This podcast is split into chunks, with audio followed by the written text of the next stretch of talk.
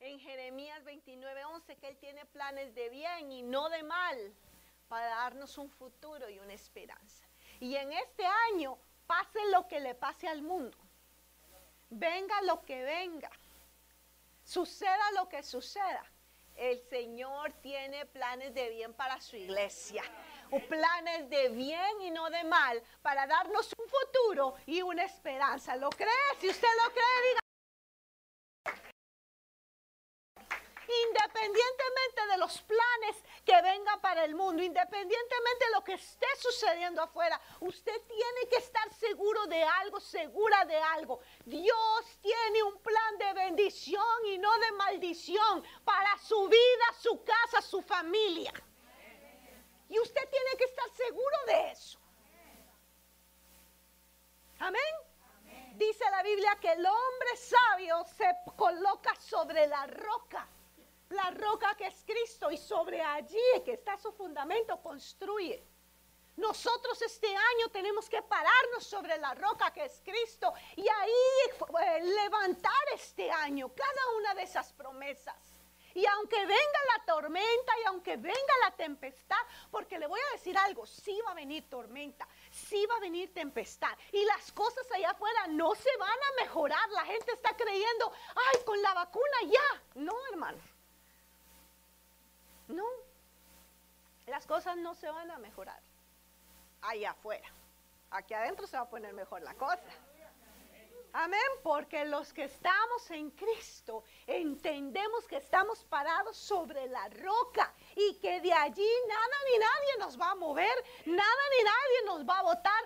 Puede venir una tormenta, puede venir la tempestad, puede venir lo que venga, pero nosotros permaneceremos firmes Amén. Y seremos como esos árboles plantados junto a corrientes de agua que extiende sus raíces. ¿Se acuerda cómo el pastor nos ha, nos ha contado? Que como sus raíces se extienden hacia las aguas, crece, permanece fructífero todo el tiempo. Amén. Oh, este año se va a notar, este año va a ser una gran diferencia de quienes se extiendan y quienes no. Y usted es el que sí se va a extender. Se le va a notar. Diga conmigo, se me va a notar. No solo en la talla. Se me va a notar. Se va a notar que usted se extendió. Amén. Pero ah, en estos días yo estaba ah, orando y el Señor me hablaba y me daba una instrucción y me decía, no tengan miedo porque de enseñar. Y dejen que la enseñanza corra, como las aguas corren, así dejen que la enseñanza, dejen ustedes que la enseñanza corra. Porque este es el tiempo donde mi enseñanza debe, debe correr. Diga conmigo, este es el tiempo donde la enseñanza debe correr. Y me decía el Señor en esta instrucción, nos decía, no tengan miedo de enseñar cosas que ustedes creen que son muy complicadas, porque yo voy a abrir el entendimiento de mi pueblo. Y yo voy a hacer que en este tiempo mi pueblo me conozca aún más. Voy a abrir su entendimiento. el conocimiento va a correr como agua, la sabiduría va a venir a ellos. Y eso me alegraba tanto y eso me inspiraba a poder eh, elaborar esta prédica tan hermosa que hoy quiero compartir con ustedes. Porque el Señor entonces ah, me llevaba a entender uno de los secretos para poder extender.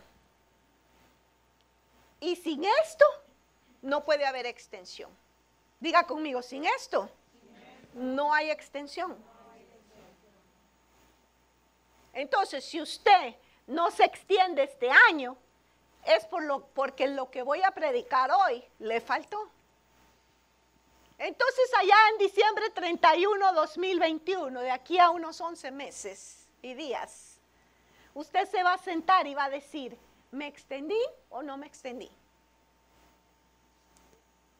Y si no se extendió, recuérdese del día de hoy, 14 de febrero, el día del cariño que fue por esta razón que no se extendió. Pero si sí se extendió, recuérdese hoy del día del cariño que va a decir, es que aquí estuvo el secreto.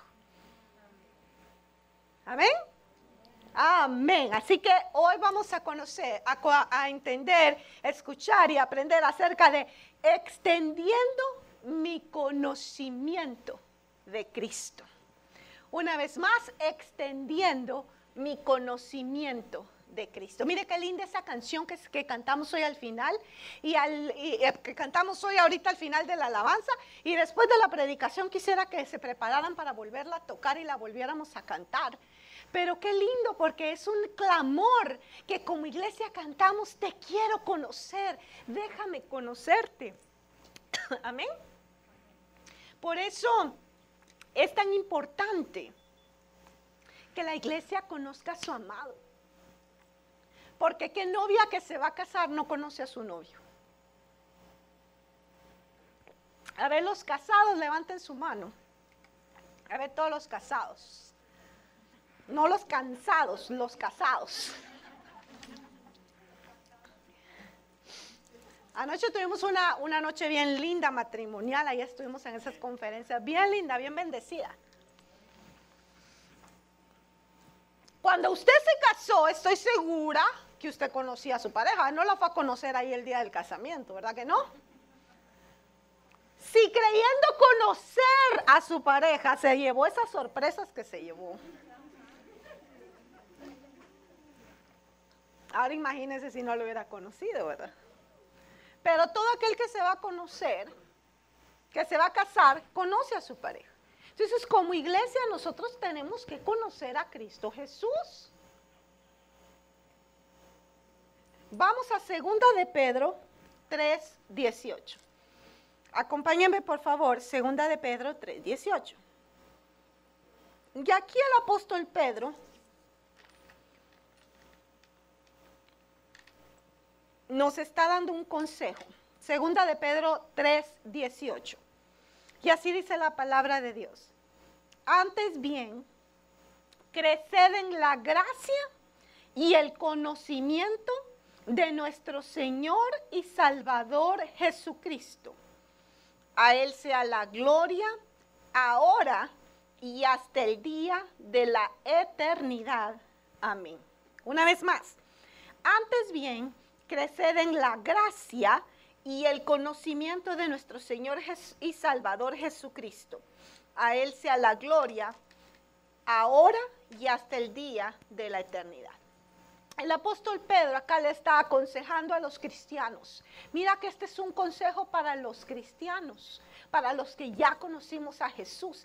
Y entonces Él les está diciendo, en ese conocimiento que ustedes tienen de Jesús, tienen que crecer, no se pueden quedar en el mismo nivel, no se pueden conformar con lo que ustedes ya saben de Jesús. Ustedes no pueden decir yo ya conozco suficiente de Jesús, sino Pedro le está diciendo a la iglesia, ustedes tienen que crecer en el conocimiento de nuestro Señor y Salvador. Amén. Amén. Tenemos que crecer en ese crecimiento, tenemos que el conocimiento. Cuando nosotros venimos a Jesús, teníamos una medida de conocimiento de Cristo Jesús. Y ese conocimiento lo llevó a usted a creer en Jesús. Ese conocimiento que usted tuvo de Jesús lo llevó a usted a que le entregara el corazón al Señor Jesús. Esa medida creció un poquito más cuando ya usted se acercó y empezó a ser eh, discipulado, cuando usted empezó a escuchar la predicación, cuando usted empezó a orar, cuando usted empezó a buscar de Dios, usted empezó a recibir un poco más de conocimiento y ese conocimiento creció. Y ese conocimiento que usted tiene, diga conmigo el conocimiento que yo tengo, es lo que le lleva a usted a confiar en Dios. Ese conocimiento que usted tiene es lo que lo lleva a usted a obedecer la palabra de Dios. Ese conocimiento que usted tiene de Dios es lo que lo lleva a tener fe en momentos de dificultad. Conocimiento que usted tiene determina la clase de cristiano que usted es. Amén. La medida en que nosotros conocemos de Jesús va a determinar la obediencia que tengamos, la fidelidad que tengamos, la entrega que tengamos, la, relación que desarrollemos con nuestro Dios. Esa medida, porque es una medida, diga conmigo, es una medida. Algunos, como toda medida, esa medida tiene, puede ser medida. Unos tienen así, otros así, otros así, otros más, otros ya no alcanzan la mano. ¿Cuánto tendrá usted? ¿Cuánto tiene usted de conocimiento de Cristo Jesús? Hay preguntas en su interior y respóndase a usted mismo. ¿Cuál será mi medida? Porque esa medida determina la vida cristiana que usted está llevando. Amén. Ahora mira, el apóstol Pedro aquí nos está diciendo, esa medida que tienes no es suficiente. Dile al que está a la par tuya, esa medida que tienes no es suficiente. Porque esa medida nosotros tenemos que irla aumentando. El crecimiento del conocimiento de Jesús no podemos estancarlo. Porque hoy en día hay muchos cristianos que estancaron su conocimiento de Jesús. Le conocieron como Señor, le conocieron como Salvador y conocieron lo básico. Y sabe que se quedaron ahí con lo que sabían. Pero no siguieron añadiendo a ese conocimiento, no siguieron creciendo. Y tú y yo, si queremos extendernos este año, ¿se quiere extender ese año, este año? Si queremos extendernos, tenemos que crecer entonces en el conocimiento de Cristo Jesús. Solamente el conocimiento en Cristo Jesús nos va a hacer extendernos. Solamente el conocimiento de Cristo Jesús. Solamente el conocimiento de Cristo Jesús. Entre más usted conozca de Jesús, más se va a extender. Entre más conozca de Jesús, más va a avanzar. Entre más conozca de Jesús, más va a conquistar. Entre más conozca de Jesús, mayores victorias van a venir sobre sus vidas.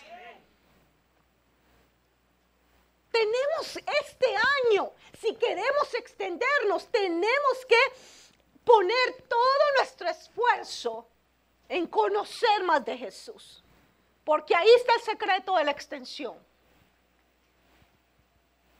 Esa es la clave, ese es el secreto, esa es la llave para poder entrar a un periodo de extensión.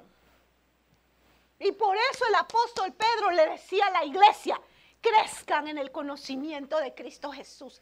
Crezca. Y fíjate que no solamente el apóstol Pedro, también el apóstol Pablo. Y vamos a ir viendo que a lo largo de las escrituras siempre era una motivación para que el pueblo de Dios, para que los hijos de Dios pudieran anhelar ese crecimiento en el conocimiento de Cristo Jesús. Amén. Ahora, ¿por qué? Diga conmigo, ¿por qué? ¿Por qué me tengo que extender? ¿Por qué, ¿Por qué tengo que conocer más de Jesús? Yo ya sé que es mi Salvador, yo ya sé que es mi Señor, yo sé que Él murió en la cruz, yo ya le rendí mi vida y estoy viniendo a la iglesia. ¿Por qué tengo que saber más? ¿Por qué tengo que conocer más? Bueno, le voy a decir por qué. Porque hasta que usted no sepa más de Jesús, usted no va a poder vivir como un verdadero cristiano. Una vez más, porque hasta que no sepamos más de Jesús, no vamos a poder vivir como verdaderos cristianos. Porque hasta que no tengamos más conocimiento de Jesús, no vamos a crecer lo suficiente y el conformismo nos va a atrapar y nos va a hacer vivir una vida mediocre en Cristo Jesús. Y Cristo no dijo, yo vine a darles una vida mediocre, ¿verdad que no? ¿Qué dijo Jesús? Yo he venido a darles una vida y vida en abundancia. Pero cuando no conocemos de Jesús, esa vida en abundancia no puede venir, porque como no conocemos de Él, como no hay conocimiento, lo que empezamos a vivir es una vida cristiana mediocre y de frustración y de aburrimiento y una vida que no nos complace a nosotros, una vida que a veces decimos, ay, qué aburrido. Pero ¿sabe por qué es? Porque usted se estancó en el conocimiento de Cristo Jesús. Vamos por favor a Colosenses capítulo 2, versículo 2 al 3. Colosenses 2, del 2 al 3. Y este es el apóstol Pablo, hablando a la iglesia en Colosia. Dice, Colosenses 2, del 2 al 3. Espero que con esto sean alentados sus corazones y unidos en amor. Ahora vea, ponga atención esto que está subrayado.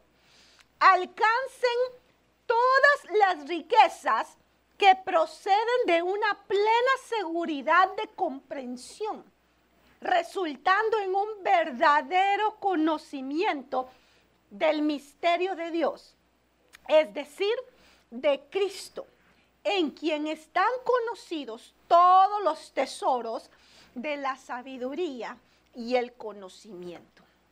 Mire, le voy a decir algo. Este versículo, este versículo es para dárselo a gente que está en un nivel bien avanzado. es para dárselo a gente bien madura. Pero como el Señor dijo que Él iba a abrir su entendimiento y mi entendimiento, entonces hoy lo abrazamos y lo hacemos nuestro y lo vamos a entender. Amén. Mire, pues esto no es pollito desmenuzado. Esto es mamut.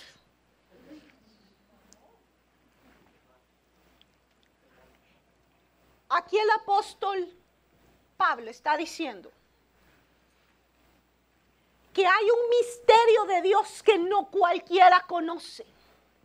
Que en Dios hay escondidas cosas que no están a disposición de cualquiera. Y estas cosas escondidas son llamadas el misterio de Dios. Pero aquellos que se ah, proponen alcanzar ese misterio son aquellos que son llevados por el Espíritu Santo a querer conocer más de Cristo, porque el misterio de Dios es Cristo. Cristo revelado. Cristo revelado es el misterio de Dios, pero que ya fue revelado. Y el, y el, apóstol Pablo está diciendo, en el conocimiento de Cristo Jesús hay riqueza, en el conocimiento de Cristo Jesús hay sabiduría, en el conocimiento de Cristo Jesús hay tesoros que no cualquiera ha podido llegar y agarrar y, y conquistar. Y es por eso tan importante, mi amado, mi amada, que usted y que yo nos esforcemos para conocer más de Jesús. Porque cuántos cristianos no están viviendo una vida muy pobre. Y no estoy hablando materialmente. Estoy hablando de una vida espiritual tan pobre. Una vida, una vida espiritual tan limitada una vida espiritual tan, tan llena de lástima. Porque no están disfrutando de las riquezas que hay en el conocimiento de Cristo Jesús. Entonces cuando tú te lanzas y cuando tú dices, yo quiero conocer más de Cristo Jesús, yo quiero que ese conocimiento de Jesús en mi vida crezca, ¿sabes qué? Tú estás accediendo a las riquezas escondidas en Dios. Tú estás accediendo a los tesoros que Dios tiene. Tú estás accediendo a la sabiduría de Dios. ¿Y cuántos de aquí quieren riqueza? De Dios? ¿Y cuántos de aquí quieren sabiduría de Dios? ¿Cuántos de aquí quieren atesorarse, perdón, de todo lo bueno que hay en Dios? ¿Usted lo quiere? Pregúntele al que está la par suya, ¿tú lo quieres? Amén.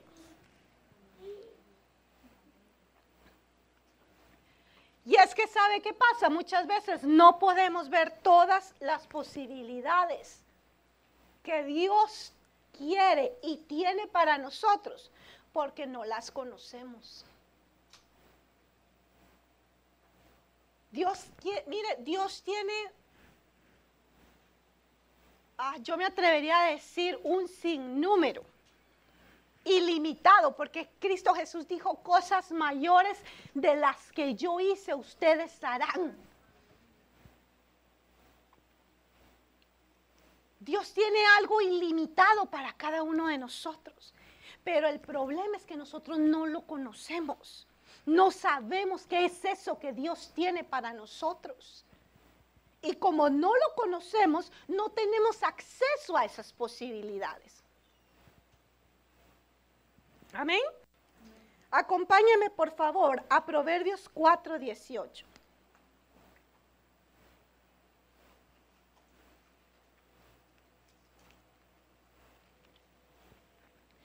Proverbios 4:18 dice, mas la senda de los justos es como la luz de la aurora. ¿Cómo debe ser su vida, mi hermano? ¿Cómo debe ser su vida, hermano?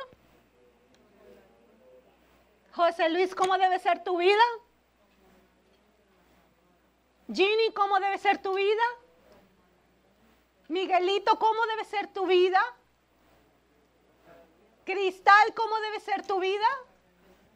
Hermanos, ¿cómo debe ser su vida? ¿Y sabe cómo es la luz de la aurora? que viene de las total tinieblas,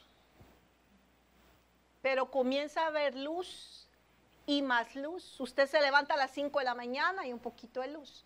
Usted se levanta a las 6, hay más luz. Usted luego ve a las 12 y ve que ya está totalmente alumbrado. Así debe ser tu vida, así debe ser la mía, porque dice la Biblia que la senda del justo, que la vida del justo, que la vida de cada uno de nosotros debe ser como la aurora, que va de aumento en aumento hasta que el resplandor es en pleno día. Tu vida tiene que ir en crecimiento, no en decrecimiento. Tu vida debe ir en aumento. En Salmo decía, irán de poder en poder hasta lograr ver a Dios en Sión. Así debe ser tu vida. Tiene que ir de poder en poder, de crecimiento en crecimiento, de niveles de gloria a más niveles de gloria, hasta que un día tus ojos se cierren aquí y los abras y puedas ver a Dios en Sión sentado en su trono y tú transformado. Pero eso es algo gradual que se tiene que llevar a cabo por medio de un crecimiento. Como cristianos no podemos quedarnos estancados en lo que conocemos, especialmente de Cristo Jesús. Diga conmigo, de Cristo Jesús, yo quiero saberlo todo. Amén. Y es que mira, te voy a dar este secreto y te lo voy a volver a repetir si me ponen la siguiente proyección. No podrá haber una extensión en nuestra vida sin que primero haya un crecimiento en el conocimiento de Jesús. Y yo quisiera, quiero que veas esa imagen porque esa imagen me cautivó. Si de verdad este año quieres extenderte, tu caminar este año debe ser así, al lado de Jesús, escuchándole, relacionándote, compartiendo, aprendiendo, siendo guiado por Él, fortalecido por Él, reprendido por Él. Me encantó esa imagen y dije, así tiene que ser el 2021. Si de verdad queremos alcanzar un nivel de extensión, tenemos que entender que solo no podemos ir el 2021, sino que el 2021 tenemos que ir con Cristo Jesús, pero tenemos que irle conociendo más. Y a medida que tú conozcas más, en esa medida tú te vas a ir extendiendo. Amén. Ahora bien, ¿En qué nos vamos a extender en el conocimiento? Bueno, yo ya sé que me tengo que extender en el conocimiento, pero ¿qué cosas tengo que extenderle a mi conocimiento? Porque pues ya sabemos que Jesús es el Hijo de Dios, ya sabemos que Él es nuestro Rey, que es nuestro Salvador, pero ¿qué cosas más tengo que extenderle a mi conocimiento en Cristo Jesús? Bueno, y esto es algo bien hermoso para poder vencer el conformismo y crecer en este año. Vamos a entender qué cosas tenemos que agregarle, extenderle a nuestro conocimiento de Cristo Jesús. Y para eso nos vamos a ir a algo que el pastor nos estaba ministrando hoy, al final de esta hermosa alabanza que estuvimos cantando antes de la predicación, que está en Efesios 3:18. Acompáñeme a Efesios 3, 18. Mire qué lindo. Y dice la palabra de Dios. De manera que Cristo habite por la fe en sus corazones. También ruego que arraigados y cimentados en amor, ustedes sean capaces de comprender con todos los santos cuál es la anchura, la longitud, la altura y la profundidad, y de conocer el amor de Cristo que sobrepasa todo conocimiento. Ala, mire qué tremendo este versículo. Una vez más, el apóstol Pablo aquí nos está llamando, aquí a la iglesia de Éfeso, pero también a usted y a mí nos está llamando a que arraigados y cimentados en amor, nosotros extendamos nuestro, nuestro nivel de comprensión y podamos conocer aún más algo bien importante. Y era algo que nuestro pastor hablaba y para esto voy a necesitar que me pongan la siguiente proyección. Quiero que tengan muy en mente lo que acá Efesios decía, que tenemos que conocer la anchura, la longitud, la altura y la profundidad, porque estas medidas son muy importantes. Una vez más, la anchura, la longitud, la altura y la profundidad. Eso nos va a llevar a conocer a Cristo Jesús. Vamos primero con la anchura y longitud anchura y longitud. Y ahí hay una cruz, porque sabe que eh, cuando conocemos la anchura y la longitud, va en una línea vertical. Cuando estamos hablando de anchura y longitud, estamos hablando de medidas que se alcanzan a nivel horizontal. Diga conmigo a nivel horizontal. Y cuando vemos a nivel horizontal es a nivel tierra. Diga conmigo a nivel tierra. Tenemos que conocer cómo fue Jesús cuando estuvo aquí en la tierra. Y de esa manera usted va a comprender la anchura y la longitud. ¿Cómo así, pastora? Bueno, conoce la persona de Cristo Jesús. Porque Él es Dios, pero Él se hizo hombre para poder darnos un ejemplo de cómo se vive la vida para poder dejar un camino para que nosotros podamos caminar por medio de ese camino. Él nos dio un ejemplo, un modelo que tú y yo podemos seguir en esta vida. Entonces, ¿quieres conocer más a Jesús? Bueno, entonces tienes que conocer cómo fue Él cuando estuvo en la tierra. ¿Cómo fue Jesús cuando Él estuvo en la tierra? A ver, dígame, ¿cómo fue Jesús cuando Él estuvo en la tierra? ¿Qué sabe de Él cuando estuvo aquí en la tierra? Fue lleno de compasión. ¿Qué más? Humilde. ¿Qué más? Proclamó siempre la palabra. Fue lleno de misericordia. ¿Qué más? ¿Perdón? Fue obediente hasta la cruz. ¿Qué más? A ver, hábleme fuerte porque por la mascarilla no le oigo. Sanó, se conmovió de ver a los enfermos e hizo algo al respecto. Hizo milagros. Enseñó. ¿Qué más? Echó fuera demonios. Le vino a traer libertad a los cautivos. Entonces, mira, cuando nosotros nos esforzamos en saber la anchura y la longitud, estamos hablando a un plan horizontal, a un plan tierra. ¿Cómo fue Jesús aquí en la tierra? ¿Cómo fue su carácter? ¿Cómo fue el carácter de Jesús? Dígame. ¿Será que él anduvo enojado todo el tiempo? ¿Será que nunca se enojó? Sí se enojó. ¿Será que nunca estuvo triste? ¿Cómo fueron sus sentimientos? Pero cuando estamos hablando de carácter, no estamos hablando tanto de sentimientos. Cuando estamos hablando de carácter, estamos hablando de esa fuerza interior que te hace ser quien tú eres y tomar las decisiones que tú tomas. ¿Cómo era el carácter de Jesús? ¿Será que Jesús, ah, era un carácter firme? Él sabía lo que quería, sabía lo que tenía que hacer y sabía cuándo lo tenía que hacer. Y no lo detenía. ¿Tuvo miedo? Sí, pero eso no lo detuvo. ¿Se sintió cansado? Sí, pero eso no lo detuvo.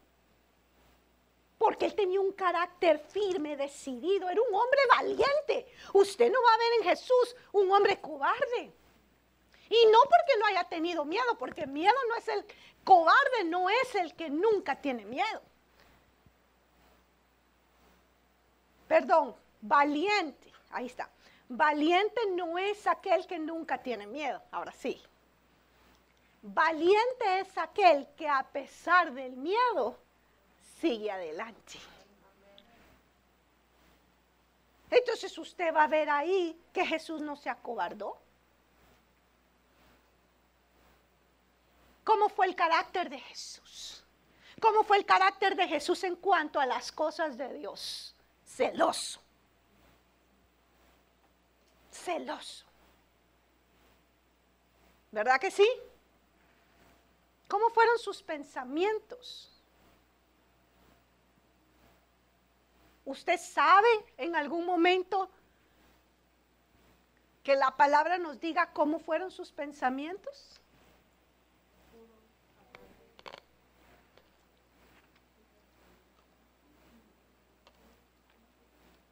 A ver, dígame un versículo que hable acerca de Jesús pensando.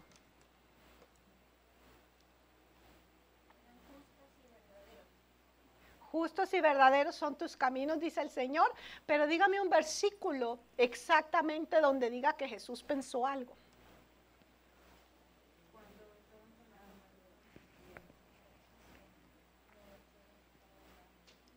Ah, ¿verdad? Pues mire, a eso es a lo que yo voy. Porque nosotros sacamos conclusiones. Diga conmigo, yo saco conclusiones. ¿Cómo eran los pensamientos de Jesús? Buenos. Ah, pues así fue. Como dirían ustedes, ¿a poco? Claro que fueron buenos, justos. Ah, claro que fueron justos. Pero dígame un ejemplo. Y ahí es, ¿ah? Pero que se diga, y él pensó. Y es que sabe por qué esto es bueno, porque esto nos obliga a nosotros a ir a la Biblia y en la Biblia a encontrar, por ejemplo, cuando estaban los fariseos y él decía, porque él sabía en su corazón que estos le estaban tentando. Entonces ahí usted sabe lo que él estaba pensando, que él estaba discerniendo, que él estaba... Entonces eso, cuando usted conoce los pensamientos de Jesús, lo lleva usted a imitar esos pensamientos. Ahí usted está conociendo la anchura y la longitud, porque es a un nivel terrenal. Como Jesús fue cuando estuvo aquí en la tierra. ¿Qué más? Sus sentimientos. ¿Cómo eran los sentimientos de Jesús? Jesús también tuvo sentimientos. Lloró, sí lloró. lloró cuando vio a Jerusalén. ¿Por qué lloró? ¿Lloró por cualquier cosa? No, porque Jesús tampoco fue un llorón. Pero sí lloró. ¿Qué hizo llorar a Jesús? ¿Qué lo puso triste? A ver, díganme, de acuerdo a lo que ustedes saben en la palabra, ¿qué puso triste a Jesús cuando estuvo aquí en la tierra? La muerte de Lázaro, pero ¿será que lloró porque se murió Lázaro? se murió Lázaro, pobrecito. ¿Por eso lloró? ¿Por qué lloró? Porque la gente no... Mira, unos dicen que lloró porque la gente no creía. Pero hay otra ah, conclusión teológica que a mí me gusta mucho, que dicen que Jesús sintió empatía por aquellos que estaban llorando. Y al ver el dolor y el sufrimiento de las hermanas y la gente, le dolió. ¿Se acuerda aquel versículo que dicen llorar con los que lloran y reír con los que ríen? Que eso fue lo que hizo Jesús. Jesús sabía que lo iba a resucitar. Pero Jesús lloró cuando vio el dolor en las otras personas, a él le dolió. O sea, él no fue piedra frente a, ay, dejen de estar llorando que ahorita lo resucito, hombre. No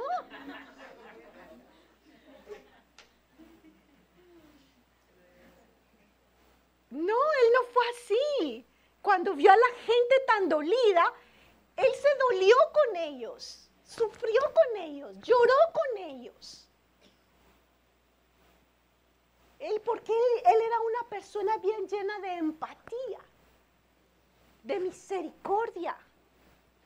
Cada vez que sanaba a un, paralítico le decía, toma tu lecho y anda. No tu leche, tu lecho.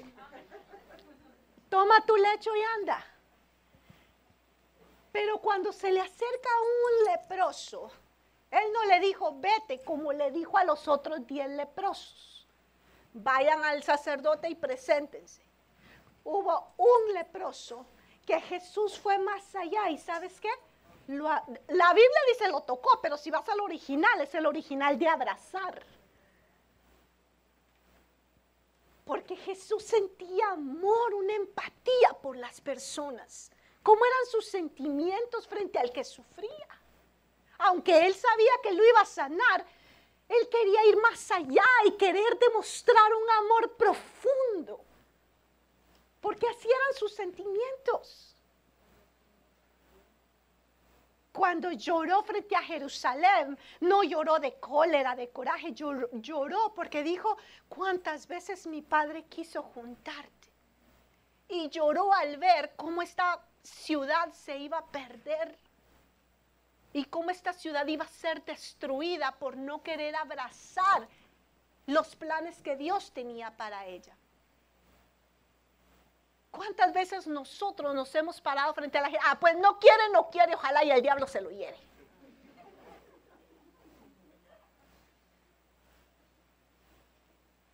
Pero mire cómo era Jesús entonces tú puedes entender cómo eran los sentimientos de Jesús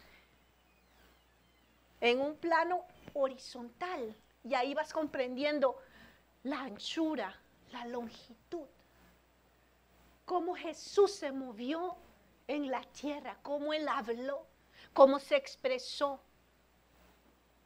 cómo reaccionó con la gente cuando fue amado, cómo reaccionó con la gente cuando fue odiado.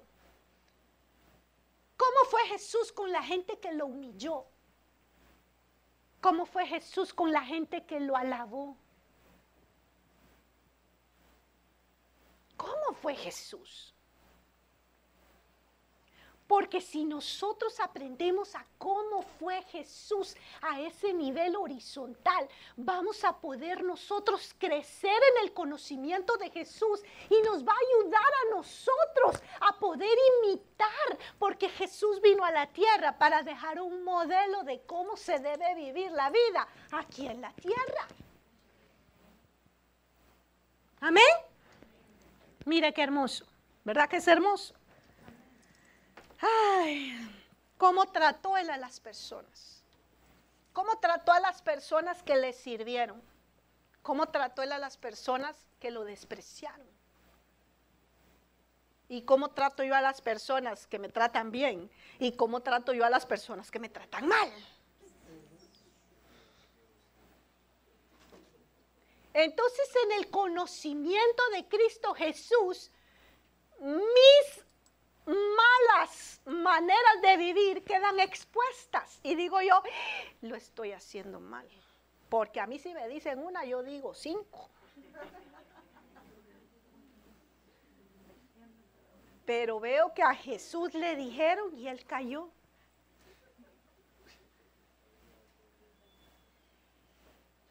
¿Verdad que sí? Y que cuando tuvo que hablar dijo lo que tenía que decir sin airarse, sin enojarse. Solo dijo la verdad, con amor, misericordia. Y al final hasta intercedió y dijo, perdónalos porque ellos no saben lo que hacen. la mira, y nosotros hasta que lo parto un rayo, Señor, hasta que reaccione lo que me está haciendo. Pero mire qué lindo Jesús. Entonces, cuando aprendemos anchura y longitud, estamos viendo cómo Cristo vivió en la tierra. Su humildad, su amor, su obediencia, su compasión. Ay, mire, ¿qué, ¿qué, no tenemos que aprender de Jesús cuando Él estuvo aquí en la tierra? ¿Sabe dónde lo va a aprender? Mateo, Marcos, Lucas y Juan. Léase los cuatro, pero léaselo despacito. Ah, así pensó. Ah, aquí hay uno de cómo pensó. ¿Sabe que tome nota ahí? Y va a ir llenando. Ah, así pensó. Así fue su carácter. Ah, estos fueron sus sentimientos. ¿Por qué? Porque cuando usted conozca cómo es Jesús, va a poder tener ese modelo que lo va a llevar a usted a la extensión de ser más como Jesús. Amén. Esa es anchura y longitud. Eso es como Jesús fue en la tierra. Pero también dice la Biblia que conozcamos la anchura, la longitud, la altura y la profundidad. Ah, ahí estamos hablando de una manera vertical. ¿Ve cómo se hace una cruz? La anchura y la longitud, pero también la altura y la profundidad. Ahí se arma la cruz.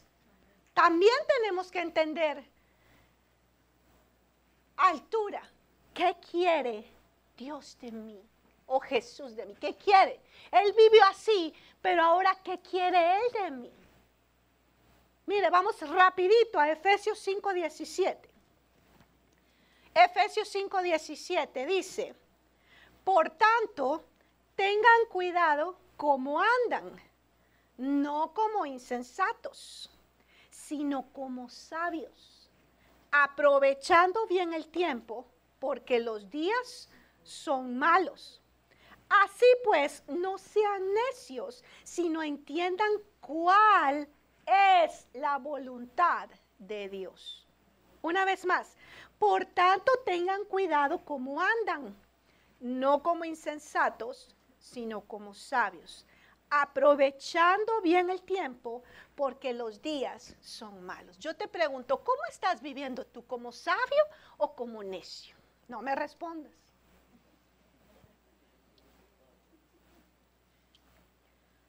Y aquí el apóstol Pablo le está diciendo a la iglesia en Éfeso, aprendan a distinguir cómo están viviendo la vida.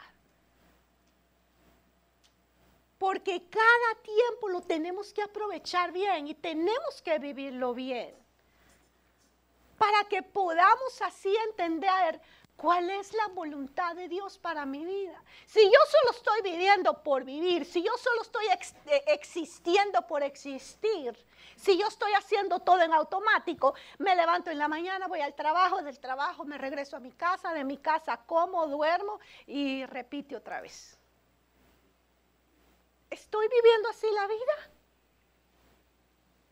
¿Cómo te vas a presentar el día de la mañana delante de Dios? Señor, yo trabajé y hice muy buenos techos.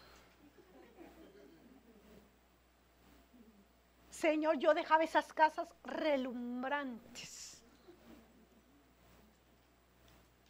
Señor, yo hacía esto, yo hacía lo otro, yo atendí aquí, lo hice muy bien.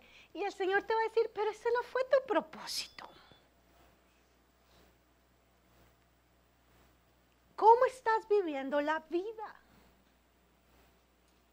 ¿Le estás viviendo como sabio? Un sabio es alguien entendido, alguien que conoce, ah, yo fui hecho para esto. Para esto Dios me puso en este tiempo. Para esto Dios me puso en este lugar. Para esto Dios me puso en esta ciudad. Para esto Dios me puso en esta nación. Y este es mi papel y yo lo voy a vivir porque para esto fui escogido por Él. Eso es vivir como sabio. Vivir como necio es vivir por vivir. Sin propósito tenemos que encontrar cuál es la voluntad perfecta de Dios. Entonces regresamos porque cuando estamos conociendo la altura, recordémonos, tenemos que conocer la anchura, la longitud, pero ahora nos vamos a la altura. La altura es conocer, Señor, qué quiere, qué hay del cielo para mí cuáles son los planes. Por eso Jesús le decía a sus discípulos, cuando oren, oren diciendo que así como en el cielo se haga aquí en la tierra, que los planes que están en el cielo se hagan realidad aquí en mi vida, que a lo que tú planeaste allá, aquí se cumpla. La altura conociendo qué quiere Dios de mí. Y al conocerlo, tú vas a conocer cómo puedo alcanzarlo, cómo puedo mantenerlo, cómo puedo desarrollarlo. Bueno, tú ya sabes, bueno, sí, Dios quiere que yo sea un pastor. Gloria a Dios. Dios quiere que yo sea un profeta. Dios quiere que yo sea un evangelista. Dios quiere que yo sirva. Perfecto. Ya encontraste qué quiere Dios de ti. Ahora, ¿cómo lo alcanzas? Bueno, tengo que prepararme, tengo que servir, tengo que hacer esto. Gloria a Dios. Ahora, ¿cómo lo mantienes? Porque yo te voy a decir, es triste a veces encontrar gente que dice, yo hace mucho tiempo fui pastor. Yo hace mucho tiempo serví al Señor de esta manera, pero lo perdió. Entonces, no solamente es encontrar qué es lo que quiere Dios de mí, es alcanzarlo, mantenerlo y desarrollarlo. Desarrollar significa que crezca, que aumente. Amén. ¿Qué más? Pues viviendo la vida que Él quiere que viva, la profundidad, la altura, la voluntad de Dios para mi vida, la profundidad. Bueno, acá yo, aquí, de allá para acá, yo, aquí, ¿cómo quiere Dios que yo viva en esta vida? ¿Cómo? Colosenses 1, del 9 al 10. Ahí hay una proyección, si quieres me la pones la proyección. Colosenses 1 del 9 al 10, porque ahí la resumí para que ustedes puedan entender mejor. Nosotros, dice aquí el apóstol Pablo a la iglesia de Colosa, no hemos cesado de orar por vosotros y de rogar que seáis llenos del conocimiento de su voluntad en toda sabiduría y comprensión espiritual para que andéis como es digno del Señor. Ahora, ¿cómo es andar digno del Señor? Pues número uno, agradándole en todo. ¿Cómo quiere Dios que vivas en esta tierra? Número uno, agradándole en todo. Número dos, dando fruto en toda buena obra. Y número tres, creciendo en el conocimiento de Dios. Una vez más, ¿cómo quiere Dios que vivas en esta vida tú? Número uno, ¿cómo?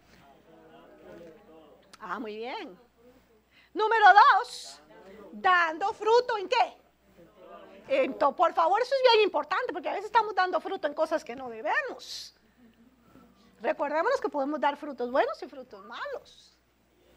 Frutos de la carne. Por eso es bien importante. Tengo que andar agradándole en todo.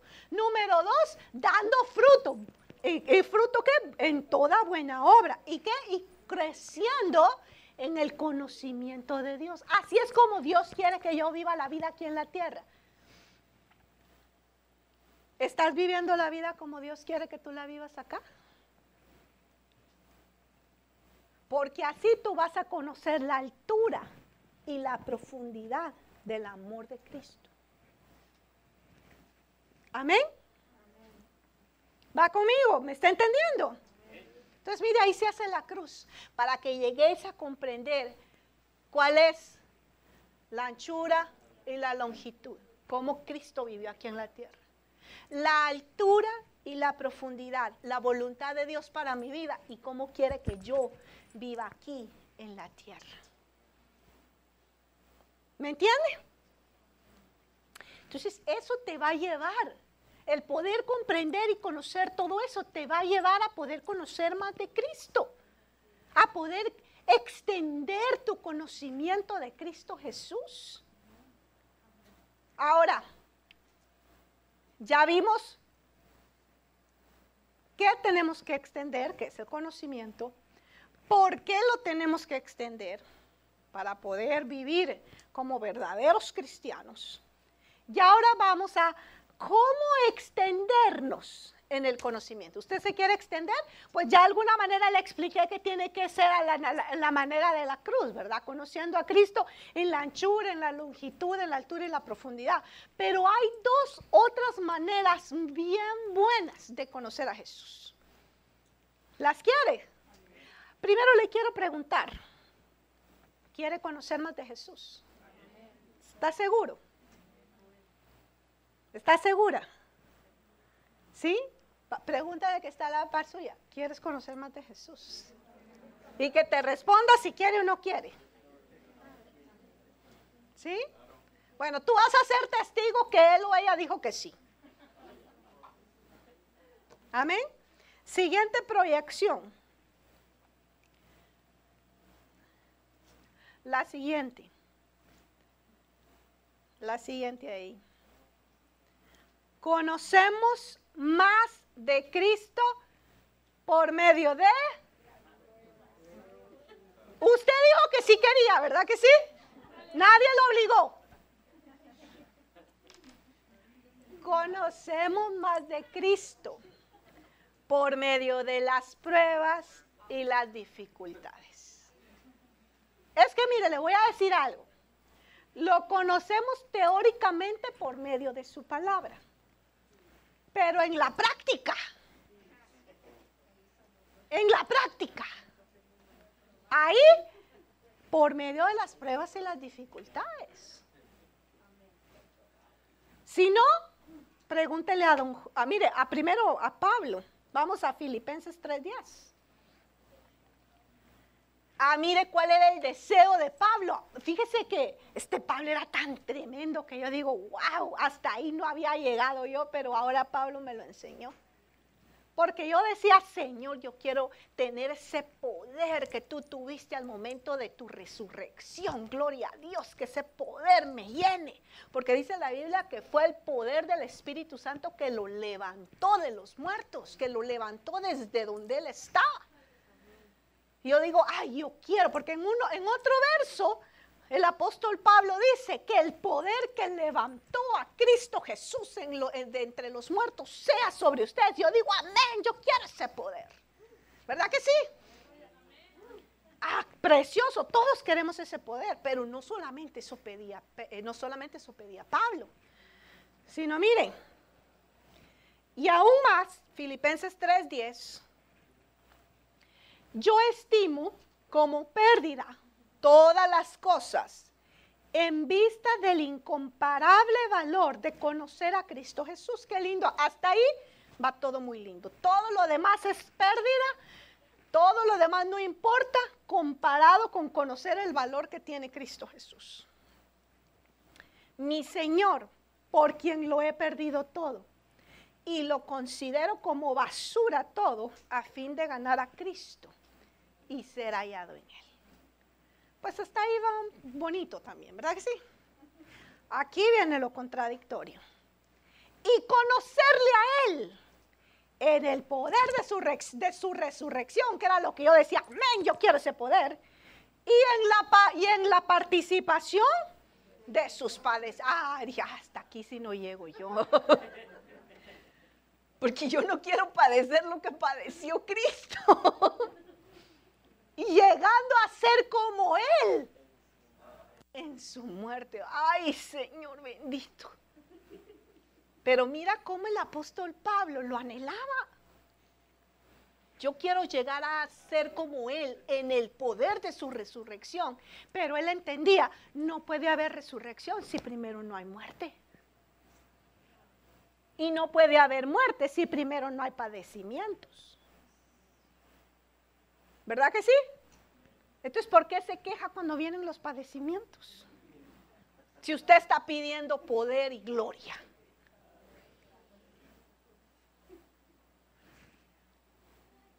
¿Va conmigo? ¿Me va entendiendo? Ay, mire, es que le voy a decir algo. Las pruebas y las dificultades nos enseñan a conocer más de Cristo Jesús.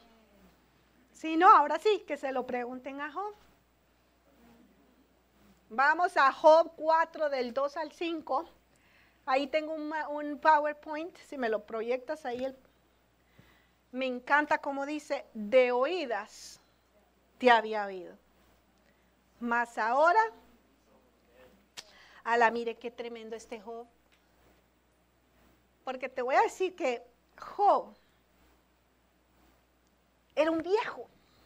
Job no era un joven. Job no era un jovencito. Job era ya un viejo, un anciano, supuestamente sabio, supuestamente maduro, y no es que lo esté tomando por poco, pero quiero que usted me entienda lo que le quiero decir. Job era un hombre que por años conoció de Dios. Y Job, a esta edad tan vieja, eh, después de tantos años de experiencia, él creyó que él ya conocía el todo de Dios. Él decía, yo conozco a Dios. Y por eso cuando le venían las pruebas, él decía, pero ¿por qué me viene esto a mí? Y no entendía y no comprendía. ¿Por qué? Porque él creía conocer a Dios de una manera. Mas cuando viene la revelación de Dios por medio de las pruebas, cada una de esas pruebas llevó a Job a un estado de humillación, de entender, yo necesito conocer más de Dios.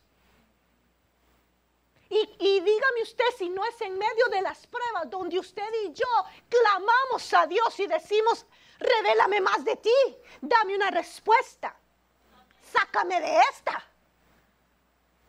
¿Sí o no? Y es ahí donde conocemos en la prueba a Dios nuestro sanador, a nuestro libertador, a nuestro proveedor. ¿A quién más conoce usted en las pruebas? A nuestro Salvador, sanador, ¿qué más? Consolador, al que nos fortalece, al que nos provee, ¿Verdad que sí? Es en las pruebas donde desarrollamos un conocimiento de Cristo Jesús. Y eso le pasó a Job. Me encanta porque Job tuvo un crecimiento tan grande durante este tiempo de prueba del conocimiento de Dios. Él creía conocer a Dios, pero este tiempo de prueba le trajo a él un desarrollo, en una extensión en su conocimiento de Dios, que ahora él decía, wow, yo creía que te conocía, pero ahora me doy cuenta que de oídas te había oído. Mas ahora mis ojos te ven. Mira qué tremendo. Porque eso quiere decir que el tiempo de prueba le trajo una extensión en el conocimiento de Dios que tuvo una revelación, ya no era con el oído, ahora era con sus ojos, vino una revelación de Dios a su vida.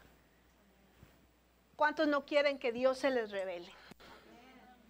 Mira cómo fue el crecimiento de Job. Pero no solamente eso, sino me gusta cómo sigue el versículo, si regresamos por favor a la proyección, porque ese versículo luego dice, por tanto me aborrezco Mira qué tremendo. Entonces, lo que él está diciendo acá es, yo creía conocer a Dios de una manera. Pero después de este tiempo de prueba y dificultad y tribulación, mi crecimiento aumentó, se extendió el conocimiento de Dios a tal punto que ahora ya no solo oigo de Dios, ahora miro a Dios. Y ahora yo aborrezco a aquel hombre que creía conocer a Dios. Aborrezco la manera en que ese hombre vivía. Aborrezco la manera en que ese hombre se quejaba. Aborrezco la manera en que ese hombre pensaba. Porque ese hombre había tan solo oído de Dios. Pero ahora yo te veo y aborrezco a ese viejo hombre. Cuando viene el conocimiento de Dios a tu vida, tú comienzas a ver cosas de tu viejo yo y dices, ay, qué horrible pensaba. Ay, yo aborrezco la manera en que me comportaba. No puede ser que yo haya actuado así, qué vergüenza delante de Dios. No puede ser que yo haya dudado. No puede ser que yo haya paniqueado en medio de ese momento. ¿Por qué? Porque ya te vino una revelación mayor. Y entonces eso lo llevó a él a una transformación tan profunda que lo llevó a ver su estado anterior y dijo, yo aborrezco.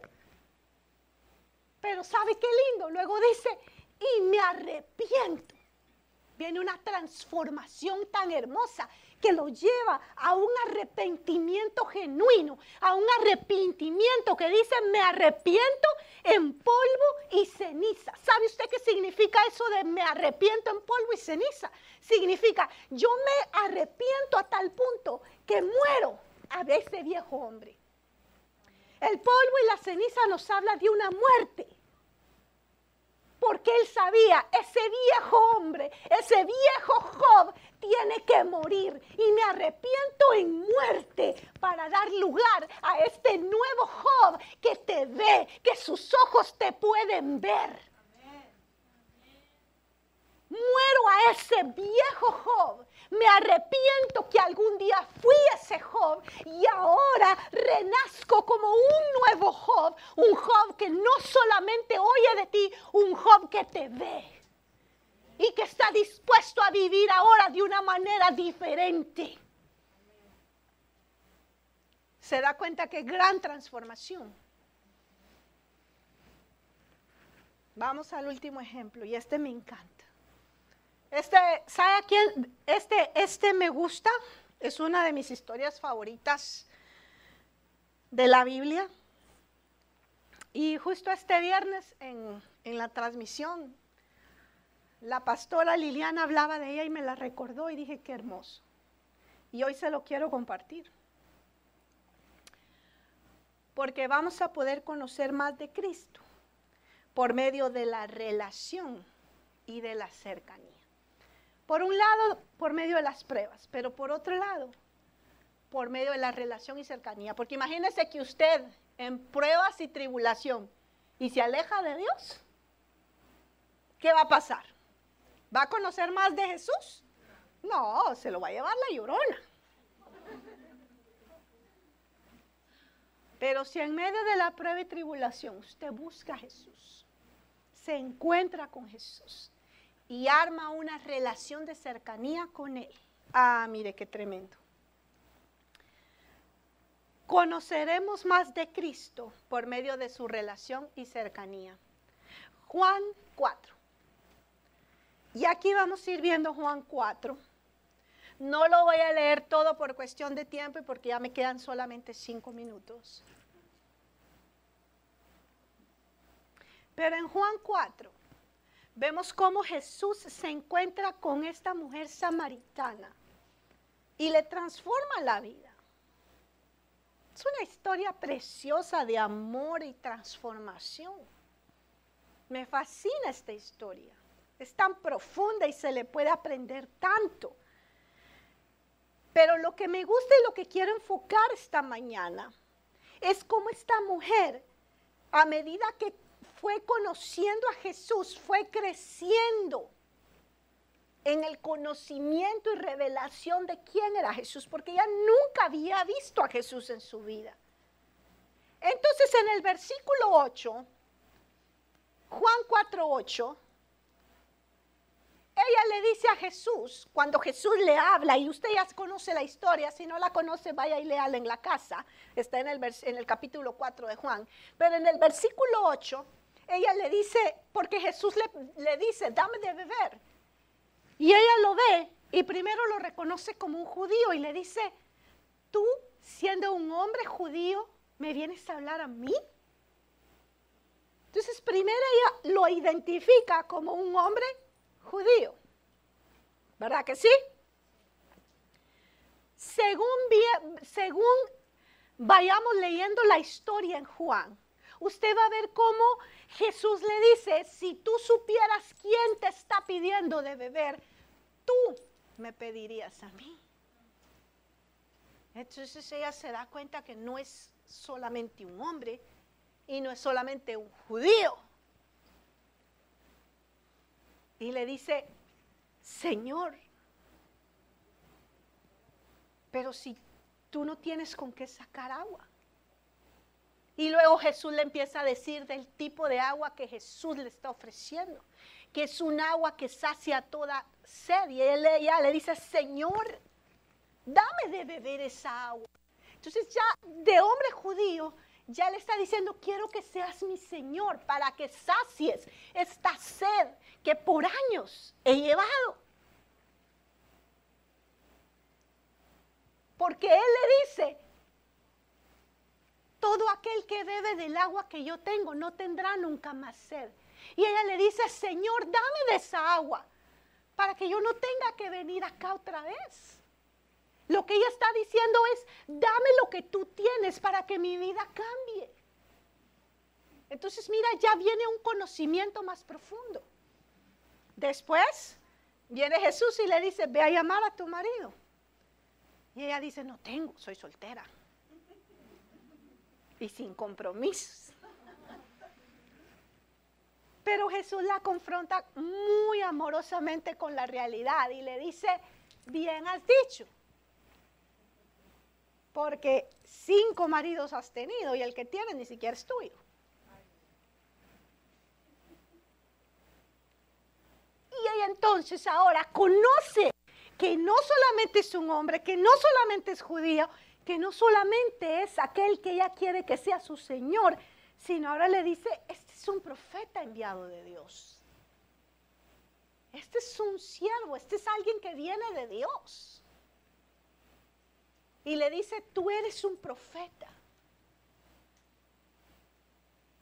Y luego Jesús le empieza a hablar y ella le dice, ¿dónde tenemos que adorar? Aquí, allá, porque cuando el Mesías venga, y ella empieza a entrar en una relación y le dice, cuando el Mesías venga va a enseñarnos todas las cosas.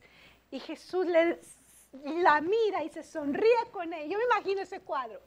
Jesús la mira, se sonríe con ella y le dice, aquí estoy aquí estoy, yo soy el Mesías. Entonces, mira qué lindo, cómo esa relación de esta mujer con Jesús, mientras hablaba y se relacionaba, la fue llevando en un desarrollo del conocimiento hasta que llegó a la revelación total, tú eres el Mesías. Entonces vamos a conocer más de Jesús a medida que tú y yo vayamos conociendo más de Jesús, relacionándonos con Él, hablando, teniendo una relación con el Señor. Mira, me encanta, si me puedes poner el siguiente eh, slide, por favor. Mientras más relación y cercanía tengamos con Jesús, podremos conocerle mejor. Mientras más cerca esté yo de Dani, le voy a conocer mejor, ¿verdad? Que sí, yo ahorita conozco a Dani, pero estoy segura que Michelle lo conoce mejor. ¿Por qué? Pues porque Michelle vive con Dani. Lo mismo es Jesús. Una cosa es que yo oiga de Jesús y otra cosa es que yo entablezca una vida cercana. diaria relación todo el tiempo. Y voy a ir conociendo más y más y más. ¿Sabes que si me puedes regresar el slide donde está la mujer? A mí me encanta esto y te voy a decir por qué. La donde está ella por un lado en una esquinita y Jesús en la otra. Porque te voy a decir que esta imagen Puedo ver a una mujer con el calor del mediodía cargando esos cántaros, cargando eso, porque eran, las mujeres salían a traer agua al pozo. Y el calor de ese mediodía, esto ejemplifica cómo era la vida de esta mujer. Una vida de tanto dolor, sufrimiento, cansancio, frustración, con el calor de la prueba, con el calor de la dificultad. No era una vida fácil. Pero ¿sabe que dice que cuando se encuentra con Jesús en el pozo, deja tirado el cántaro y se va a contarle a todo mundo feliz? Se le olvidó que tenía sed. No se le olvidó, su sed fue saciada. Entonces te voy a decir algo, cuando se fue ya no era la mujer que llegó, era otra mujer. Entonces Mientras más relación y cercanía tengamos con Jesús, vamos a crecer en la revelación de quién es Él y esa revelación va a ir borrando lo que el mundo hizo en nosotros. Una vez más, mientras más nos acerquemos a Jesús y más le conozcamos, ese conocimiento nos va a impactar tanto que va a borrar lo que el mundo dejó en nosotros. A tal punto que cuando la mujer fue de regreso, ya no era una adúltera que había tenido cinco maridos y que andaba con otro. Fue la primera evangelista. La primera mujer evangelista de la palabra. Y toda Samaria recibió el mensaje de salvación por medio de esta mujer precioso, ¿verdad? Pero fue porque ella tuvo un mayor conocimiento de Cristo Jesús. Quiero terminar con esto. Segunda de Corintios 3:18 y le quiero pedir a los de la alabanza que pase mientras leo esto. Si me puedes poner el slide donde está Segunda de Corintios 3:18. Por tanto, nosotros todos mirando a cara descubierta como en un espejo la gloria del Señor, somos transformados de gloria en gloria, en la misma imagen, como por el Espíritu del Señor. El poder conocer más de Jesús, el poder extender más el conocimiento de Jesús, me va a llevar a poder entender y comprender lo escondido de Dios. Y ese conocimiento me va a llevar a mí a vivir la vida como Él quiere que yo la viva en esta tierra. Ese conocimiento me va a dar la fuerza para que yo viva como Él quiere que yo viva. Ese conocimiento me va a transformar a mí a tal punto que ya no voy a ser yo, sino va a ser Cristo en mí. Y cuando yo aumente ese conocimiento de Cristo Jesús, cuando yo crezca, voy a tener una oportunidad muy grande para extenderme. Ponte de pie, por favor.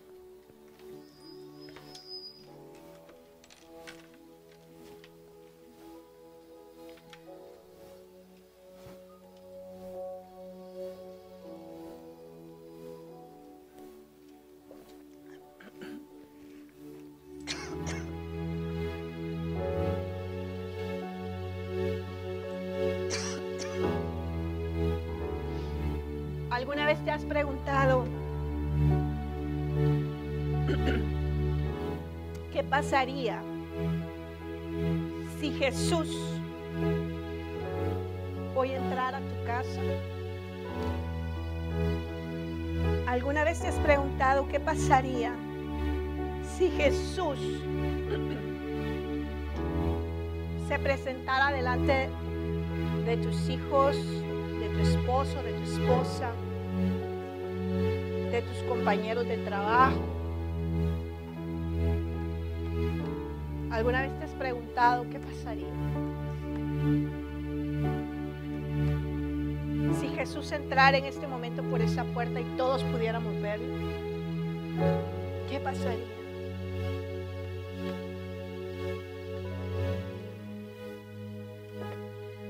Porque te voy a decir algo. Cada vez que tú entras a tu casa, Jesús está entrando a tu casa.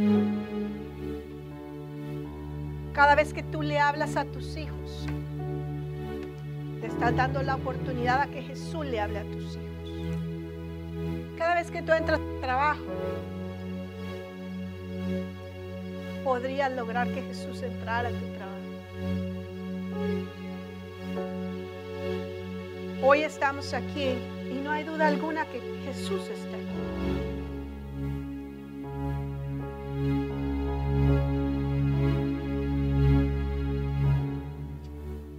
Pero el cambio, la transformación, el poder, la intensidad se va a lograr, la extensión se va a lograr. Cuando tú tengas un mayor conocimiento de Cristo Jesús en tu vida, cuando tú le puedas conocer aún más. Y el problema ha sido que muchas veces nos hemos conformado con lo que ya sabemos de Jesús cuando Él quiere que le conozcas más, que vayas más profundo, que vayas y te intereses en conocer más de Él.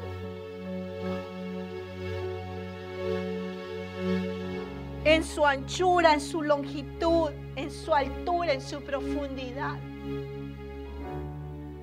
que vayas profundamente y te humilles delante de Él y que le digas como le dijo Job, Señor, ¿sabes qué? Ahora yo me callo, me siento y tú enséñame.